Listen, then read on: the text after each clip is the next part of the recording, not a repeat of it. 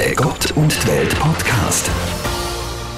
Ja, so langsam neigt sich das Jahr am Ende zu und normalerweise gibt es jetzt im Fernsehen und im Radio ganzen Haufen Best-of-Sendungen und Rückblick.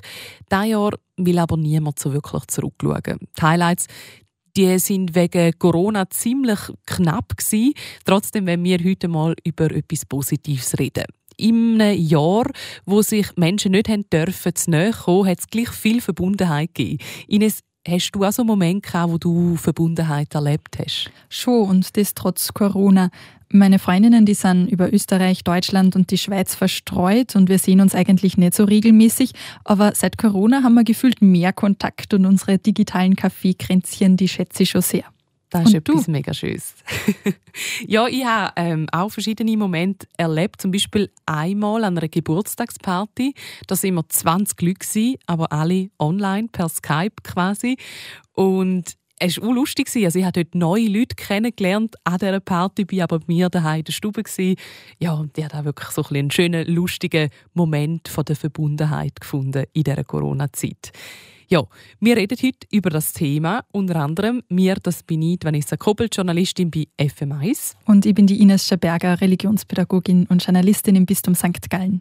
Wir starten gerade mit einer kurzen Umfrage ins Thema. Und zwar habe ich mal auf der Redaktion nachgefragt, ob sie auch eine Art Verbundenheit in dieser Corona-Zeit erlebt haben.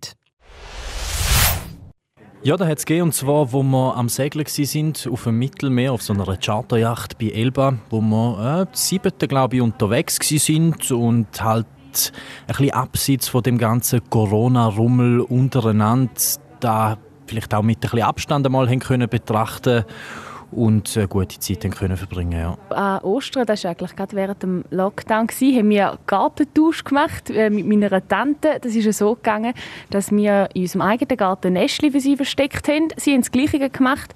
Dann sind wir zur gleichen Zeit mit dem Auto losgefahren und quasi bei den anderen im Garten Nestli suchen. Dann sind wir wie gleich verbunden gewesen. Wir sind bei ihnen im Garten gewesen, sie bei uns, ähm, aber wir haben uns nicht gesehen und ja, das war ein sehr schönes Erlebnis gewesen. Ja, und zwar hat ein äh, ehemaliger Nachbar von mir, der mittlerweile zurückgezogen ist auf Berlin, angefangen, viele Freunde von sich einzuladen in eine Online-Kneipe. Und dann haben wir uns alle Wochenende mal getroffen und haben einfach zusammen Bier getrunken und haben einander so kennengelernt. Und ich, ich habe eigentlich nur ihn kennt und habe sogar ein, zwei Kollegen jetzt fast fürs Leben eigentlich können machen und bei einem von denen dann tatsächlich auf Tübingen besuchen gegangen, obwohl ich ihn nur aus dem Internet kennt habe. Ja, also ich habe so ein bisschen gemerkt, dass man jetzt in dieser Zeit gemerkt hat, wer sind so wirklich die richtig engen Kollegen, wer sucht noch den Kontakt zu einem. Man darf ja auch weniger Leute treffen und das hat, glaube ich, auch jeder von uns so ein bisschen gemacht. Und so spürt man erst, wer sind so die wirklich richtigen Kollegen, die man noch sehen will und oft auch treffen will. Ja, was mir geblieben ist, ist, äh, wie die Leute mitgemacht haben bei der FM1 Nachbarschaftshilfe. Äh, wir haben eine Facebook-Gruppe gemacht, wo ähm, die Leute sich gegenseitig unterstützt haben, egal wie sie gerade Hilfe braucht haben. Das haben wir können junge Mädchen sein, die einfach ein Danke in Kreiden auf die Straße schreiben, für alle, die es gerade streng haben in dieser Zeit. Die Geschichte, die mir dort am meisten geblieben ist, ähm, wo ein alter Mann ähm, hat müssen daheim bleiben in der Quarantäne und kein Fernseher daheim hat und sich einen Fernseher können finden lassen, dass ihm nicht so wahnsinnig langweilig ist allein. Also mega viele schöne Beispiele von Verbundenheit in dieser Corona-Zeit.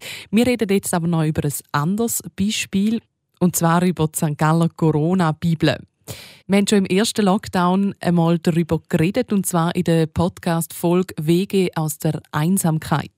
Und heute wollen wir schauen, was aus dieser Corona-Bibel geworden ist. Das Konzept war ganz einfach. Die Kirchen haben Leute gesucht, die je ein Kapitel aus der Bibel bei sich zu Hause abschreiben, mit der Hand wohlgemerkt. Und das Projekt hat unglaublich hohe Wellen geschlagen. Medien im ganzen deutschsprachigen Raum haben darüber berichtet und ziemlich schnell haben sie knapp 1000 Leute eingefunden, die die insgesamt 3811 Seiten abgeschrieben haben.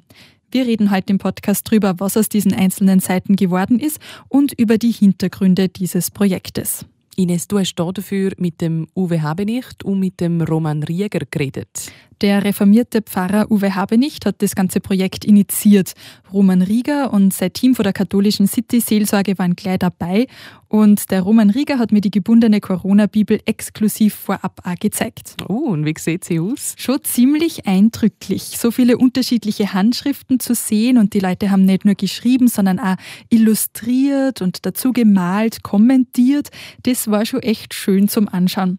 Insgesamt sind es sieben Bände geworden. Zwei davon habe ich vorab schon sehen dürfen, weil sie befinden sich gerade nur in der Endphase. Wer sehen will, wie die Corona-Bibel ausschaut, der kann das auf www.coronabibel.ch tun und da kann man alle Seiten ansehen und sie durchklicken. Ja, die Corona-Bibel, die hat offenbar ganz viele Menschen in dieser schwierigen Zeit verbunden, das erklärt auch der Roman Rieger.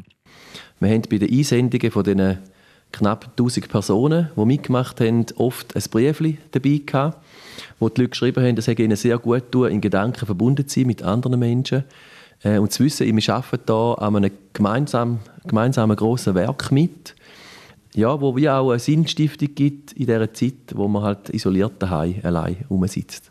Die St. Galler Corona-Bibel ist aber nicht nur ein Zeichen der Verbundenheit, sondern auch ein Zeitzeugnis der Pandemie, erklärt Uwe Habenicht. Ja, ich glaube, dass die St. Galler Corona-Bibel wirklich äh, ein Zeitzeugnis erster Güte ist, weil Menschen sozusagen in Echtzeit darüber berichten konnten, wie es ihnen in dieser Krise geht. Die Schreibenden hatten ja die Möglichkeit, nicht nur ein biblisches Kapitel abzuschreiben, sondern es eben auch zu gestalten, zu kommentieren, zu illustrieren. Und so war eben auch Raum für Befürchtungen, für Sorgen, für Hoffnungen. Und all das konnte dort einfließen. Und ich glaube, dass das schon wirklich etwas Herausragendes ist, wenn man von mehr als 900 Personen so einen gesellschaftlichen Querschnitt mal haben kann und lesen kann. Und ich glaube, dass das in der Zukunft noch sehr spannend sein wird, hineinzuschauen, wie haben Menschen sich damals gefühlt und wie ging es ihnen und was hat sie bewegt. Dieses Zeitzeugnis wird auch aufbewahrt werden, für immer, dazu kommen wir aber später. Mitgemacht haben Menschen aus den unterschiedlichen Ländern und mitgeschrieben haben sie in den unterschiedlichen Sprachen. Ja, genau. Da haben wirklich Menschen aus ganz verschiedenen Ländern mitgemacht. Wir können das, also ich kann das nicht ganz auswendig sagen und aufzählen. Ich weiß, das haben Menschen aus Frankreich mitgemacht, das haben Menschen aus den Vereinigten Staaten mitgemacht, das haben Menschen aus Österreich, Deutschland mitgemacht. Sehr viele Menschen aus dem süddeutschen Raum und Österreich. Ähm, wir haben auch Nachfolgeprojekte bekommen. Also in Nebraska hat es eine, eine praktische Kopie gegeben von dem Projekt. Ähm, das ist sehr breit. Es haben aber auch sehr viele Menschen mitgemacht in der Schweiz, die andere Sprachen reden. Also wir haben insgesamt 30 Sprachen und die sind auf der Webseite, äh, kann man die anschauen. Man kann dann auch nach Sprachen filtern und so kann ich dir gut nachher schnell zeigen, äh, je nach Wunsch, was du für eine Sprache möchtest sehen, äh, was da für Texte in verschiedenen Sprachen gibt. Ich habe mir Polnisch gewünscht und dann habe ich auch gleich einen Text auf Polnisch gesehen. Nicht nur nach Sprachen, sondern auch nach Alter der Leute kann man filtern und ausgewählte Seiten oder die ganze Bibel dann als PDF runterladen. Hm. Aber abschreiben so aus einem alten Text, ist das nicht ein eine Methode, die vielleicht nicht mehr so aktuell ist? Das habe ich mir ehrlich gesagt auch gedacht. So sexy habe ich die Idee nicht gefunden, wie ich sie das erste Mal gehört habe. Der Uwe Habenicht und der Roman Rieger sehen das aber anders. Nein, das glaube ich nicht. Äh, in einem Buch, was gerade erschienen ist, im Roman von Lutz Seiler, Stern 111, da heißt es an einer Stelle, das Abschreiben war eine Möglichkeit, sich dem Heiligen zu nähern. Ich finde, das ist ein, ein wunderbares Zitat, weil es nochmal zeigt, wie sehr das Abschreiben wirklich etwas Besonderes ist. Also mit der Hand etwas zu schreiben heißt, ich schaffe eine motorische Verbindung zwischen meiner Hand und meinem Denken. Und diese mentalen Vorgänge, die da vor sich gehen, sind wirklich etwas ganz Besonderes. Und es ist so, dass wir heute ja wissen, wie sehr es zurückwirkt, wenn wir etwas motorisch wirklich ausführen und tun. Und ich glaube, dass die mittelalterlichen Mönche wussten, was sie taten, als viele von ihnen sich hinsetzten und in den Skriptorien arbeiteten. Und ich glaube, dass es gut ist, dass wir diese Weisheit des Schreibens, diese Übung, diese spirituelle Übung, dass wir sie wieder aufnehmen. Gerade jetzt, wo wir ja in der Regel nur noch Tippende sind. Ich glaube, Bibel abschreiben in normalen Zeiten da hätte ich nur den Kopf geschüttelt und gesagt, das macht niemand, oder? Aber da haben wir wie gespürt, jetzt kommt wirklich die Zeit der Isolation, wo Menschen vielleicht einfach auch, wo es einfach auch gut tut, ich kann etwas tun, ich bin Teil von etwas Größerem, bis hin zu, es ist eine Ablenkung von, von, von diesen Gedanken, die sonst einfach drüllen. Sagt der Roman Rieger. Beim Abschreiben wird man langsam, taucht in eine Textwelt ein, kann sich ganz langsam mit was beschäftigen. Der Uwe Habenicht meint sogar, dass das Abschreiben eine Übung für das 21. Jahrhundert ist. Wenn man ehrlich, Vanessa, wann hast du das letzte Mal was handschriftlich geschrieben? Ich habe tatsächlich gerade eine Einladung per Hand geschrieben für ein Event bei uns daheim, natürlich mit der äh, Anzahl Leute, die in Corona-Zeiten gehen. Aber das war einfach ein Jux. Ich wollte etwas Spezielles machen. Darum. Sonst muss ich aber sagen, der Lehrer hat uns immer gesagt, schreibt doch einen Spickzettel und nehmt den dann nicht mit an die Prüfung. Weil das ist genau da. Man tut es irgendwie mehr verinnerlichen, wenn man etwas per Hand schreibt. Ja, und die Reaktion, die ist ja offenbar jetzt bei dieser Corona-Bibel mehrheitlich gut gewesen. Also es hat eine unglaublich große Resonanz gegeben, erklärt der Habe nicht. Weil wir den Schreibenden eben sehr viel Freiraum gelassen haben. Also die Schreibenden, sie konnten ja fast alles sich selber aussuchen. Die Sprache, in der sie schreiben, die Übersetzung oder den Dialekt. Sie konnten zeichnen, kritzeln, malen, was sie auch immer wollten. Und ich glaube, dass es so viel Platz für Individualität gab, das hat den Menschen Freude gemacht und hat sie gereizt, mitzumachen. Und ich glaube, dass wir als Kirchen neu lernen müssen, eben mehr Raum für Individualität zu lassen und das aber dann eben zu verbinden mit Gemeinschaftserfahrung. Individualität, aber auch Gemeinschaft, das betont auch der Roman Rieger. Hinter der Corona-Bibel steckt ein ganz bestimmtes theologisches Konzept, erklärt er. Also der theologische Grundgedanke hinter der Corona-Bibel ist, ist loslassen, würde ich mal sagen. Und zwar geht es darum, dass wir wie Deutungshoheit als Kirche zukünftig glaub, viel mehr loslassen müssen. Ähm, es hat ein, äh, ein Nachahmerprojekt in Frankreich, ich möchte das gleich als Beispiel sagen, äh, wo einen anderen theologischen Hintergrund hat. Wir haben nämlich mitgeschrieben und haben dann den Text zurückbekommen mit dem Hinweis, es sei ein Schreibfehler. Also wir haben einmal den Text müssen abschreiben der ist auch nur erlaubt zu schreiben in, in dieser französischen Übersetzung und natürlich auf Französisch. Also in dieser ganz konkreten äh, Form. Und da hat uns wirklich gezeigt, ähm, die Überzeugung ist dort, das ist irgendwie Gottes Wort und das muss eins zu eins ganz genau so wiedergegeben werden. Und da haben wir eine viel größere Offenheit und haben eben auch irgendwo die Deutungshoheit abgegeben. Wir haben den Menschen gesagt, schreibt in eurer Sprache, also nehmt äh, selber die Sprache, die Muttersprache, wählt auch selber die Übersetzung aus. Es hat Leute die haben selber übersetzt, in ihren Dialekt zum Beispiel. Im Rintel ist zum Beispiel äh, das Buch Jona übersetzt worden, in Rintaler Dialekt. Also wir haben auch nicht kontrolliert, wir haben nicht nach Fehlern gesucht. Oder? Wir haben auch keinen Kommentar zensiert. Menschen können kommentieren, wie sie möchten. Und da haben wir eine ganz große Breite von Leuten, die mitgeschrieben haben. Da hat es Leute geschrieben, ich bin Atheistin oder Atheist. Schreibe aber mit, weil ich äh, ja, weil ich einfach jetzt vom Text her das spannend finde, literarischer Zugang. Wir haben Leute aus freien Gemeinden, die sehr einen engen Bibelbezug haben. Wir haben Leute, die bei uns in der Landeskirche unterwegs sind, also sehr breit.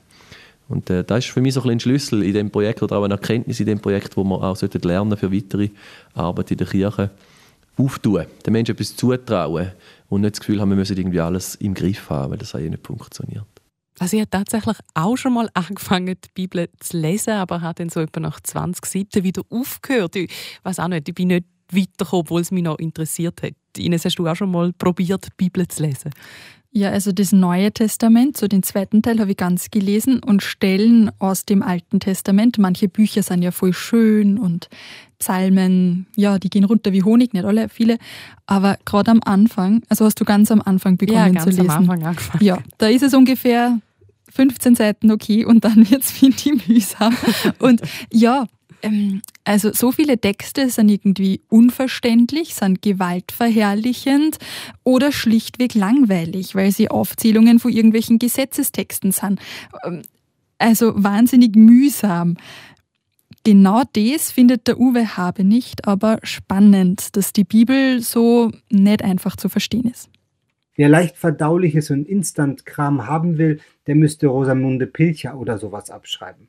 Nein, die Bibel ist fremd und sie ist schwierig und gerade das ermöglicht uns eben an ihr zu wachsen und wirklich auch zu neuen Einsichten und Erkenntnissen zu kommen. Ich denke auch noch an eine Künstlerin, die ich gebeten hatte, ein Deckblatt zu einem Prophetenbuch zu gestalten und die mich dann irgendwann anrief und sagte, nee, das ist überhaupt nichts für mich und das entspricht überhaupt nicht meinem Gottesbild und dann habe ich sie gebeten, sich wirklich noch einmal mit diesem Gottesbild so auseinanderzusetzen, dass ihr Widerspruch und ihre Fragen künstlerisch bearbeitet werden und einfließen in ihr Kunstwerk. Und das hat sie dann auch getan. Und so ist es wirklich äh, eine sehr besondere Darstellung geworden. Der Uwe Habenicht hat gleich noch ein zweites Beispiel gebracht dafür, wie Menschen sie mit der Bibel auseinandergesetzt haben, mit dem Text, den sie abgeschrieben haben und wie sie das auch verändert hat. Wir wissen, dass viele, die geschrieben haben, sich das nicht leicht gemacht haben, sich mit den biblischen Texten auseinanderzusetzen. Wir wissen von einem Gefängnisinsassen, ein Gefängnisseelsorger hat mir das erzählt, der eben einen prophetischen Text geschrieben hat und dabei auf ein Thema gestoßen ist, was ihn schon länger bewegt hat, das Thema des Opfers. Und ähm, der Gefängnisseelsorger hat erzählt, dass dieser Häftling dann nach dem Abschreiben dieses biblischen Kapitels nochmal seiner Familie geschrieben hat. Das heißt, in diesen alten Texten begegnen uns Grundfragen und Strukturen des Menschseins, die uns heute noch bewegen. Und dadurch, dass die Texte so alt und zum Teil ja so fremd sind, werfen sie ein ganz neues Licht auf die Gegenwart und man kann sich mit Dingen auseinandersetzen, die so sonst nicht so deutlich zutage treten.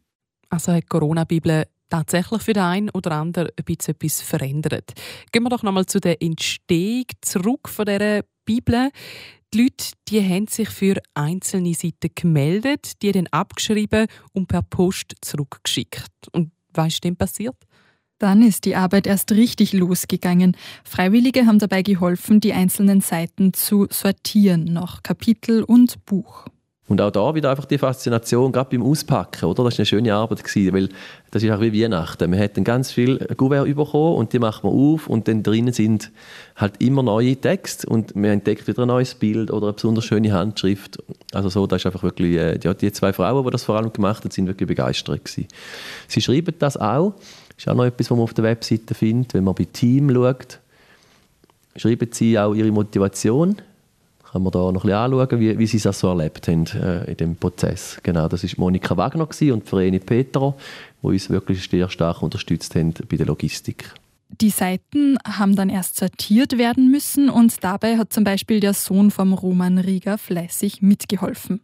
Und äh, der ältere Sohn, der hat zwar nicht mitgeschrieben, hat dann aber sehr stark mitgeholfen, die Blätter zu sortieren. Also wir haben ja dann schlussendlich die, die alle gehabt und haben aber jedes Einzelblatt für die Internetseite müssen in eine Excel-Tabelle eintragen. Das heisst, wir haben eigentlich die 3811 Seiten jedes einzelne in der Hand gehabt und haben ihm gesagt, hat es eine Illustration drauf, hat es einen Kommentar drauf, wie alt ist die Person, die es geschrieben hat, dann haben wir alles zugeordnet. Und das war eine grosse Fließarbeit, wo, wo ich auch noch unterstützt worden bin. Und eben bei der Suche auf der Webseite kann man das auch wieder nachvollziehen. Man kann dort auch nach Alter suchen. Es haben natürlich nicht alle Leute das Alter angegeben, aber überall, wo es drauf war, haben wir es drin genommen. Und da kann man dann auch sagen, ich möchte mal alle Blätter sehen bis 10-jährig. Und dann hat man nachher dann ähm, die Sachen, die Kinder geschrieben haben. Es ist auch spannend, die Schriften ähm, zu beobachten oder, oder äh, ja, anzuschauen. Ich habe mal medizinische Praxisassistentin ursprünglich gelernt und ich weiß zum Beispiel, dass Ärzte eine wahnsinnig schlimme Schrift haben, durchs Band. Und da hat es ja alle möglichen Leute, die mitgemacht haben. Kann man denn die Handschrift überhaupt lesen? Nicht alles, nein. ich glaube, ein paar Ärzte waren auch dabei. Aber darum geht es ja gar nicht so unbedingt, weil wer die Bibel lesen will, findet die ja digital. Es geht ja darum, was haben die Leute daraus gemacht. Aber kommen wir nochmal zurück zur Entstehungsgeschichte. Die einzelnen Seiten sind dann gebunden worden. Insgesamt sieben dicke Bände ist die St. Galler Corona-Bibel nun dick. Und vier Kunstschaffende gestalten gerade die Buchdeckel und die St. Galler Künstlerin Nika Nüssli wird dann über alle Bände St. Galler Corona-Bibel drüber schreiben und es quasi zu einem Gesamtkunstwerk fertigstellen. Insgesamt werden dann nur 20 Kopien davon gemacht, die an die verschiedenen Bibliotheken gehen. Und über die Website haben wir ja schon gesprochen, die es gibt, damit jeder und jede, die möchte, nachschauen kann, wie die fertige Corona-Bibel denn ausschaut. Und was passiert denn eben mit der Original-Corona-Bibel? die soll in die St. Galler Stiftsbibliothek kommen. Das große Event mit der Übergabe ist aber die Frage, wie das stattfinden kann. Und das heißt, dass wir auf den Jahrestag vom, Lockdown, also am 14. März 2021, werden dezentral drei Feiern machen in der Stadt St. Gallen, wo, wenn wir dann schauen, was denn für Personenzahlen möglich sind, oder? wo Menschen zusammenkommen und feiern und auch ihre Unterschrift auf einem Deckmantel von der Originalbibel abgeben. Und dann gibt es wie einen Sternmarsch, wo man zeitversetzt aber in die Kathedrale läuft und jeweils ein Band von diesen sieben da in der Stiftsbibliothek am, am Leiter, am Cornel Dora, übergibt. Das ist so jetzt geplant und wir hoffen, dass wir dann da so im März 2021 durchführen können. Ja, und wer eben jetzt schon wissen will, wie die Corona-Bibel aussieht, der kann sich die anschauen auf www.coronabibel.ch. Man kann sich dort so durch die Seiten durchklicken. Ich habe das vorher auch gerade gemacht und es ist sehr unterhaltsam und farbig und schön zum sehen. Und für den Advent jetzt gibt es extra noch Lesevorschläge. Damit sind wir am Schluss unseres Podcasts angelangt. Ein sehr verbindender Podcast, würde ich sagen. Schön, sind ihr dabei gewesen. Der Gott und die Welt Podcast in Zusammenarbeit mit der katholischen und evangelischen Landeskirche von der Kantone St. Gallen und Appenzell.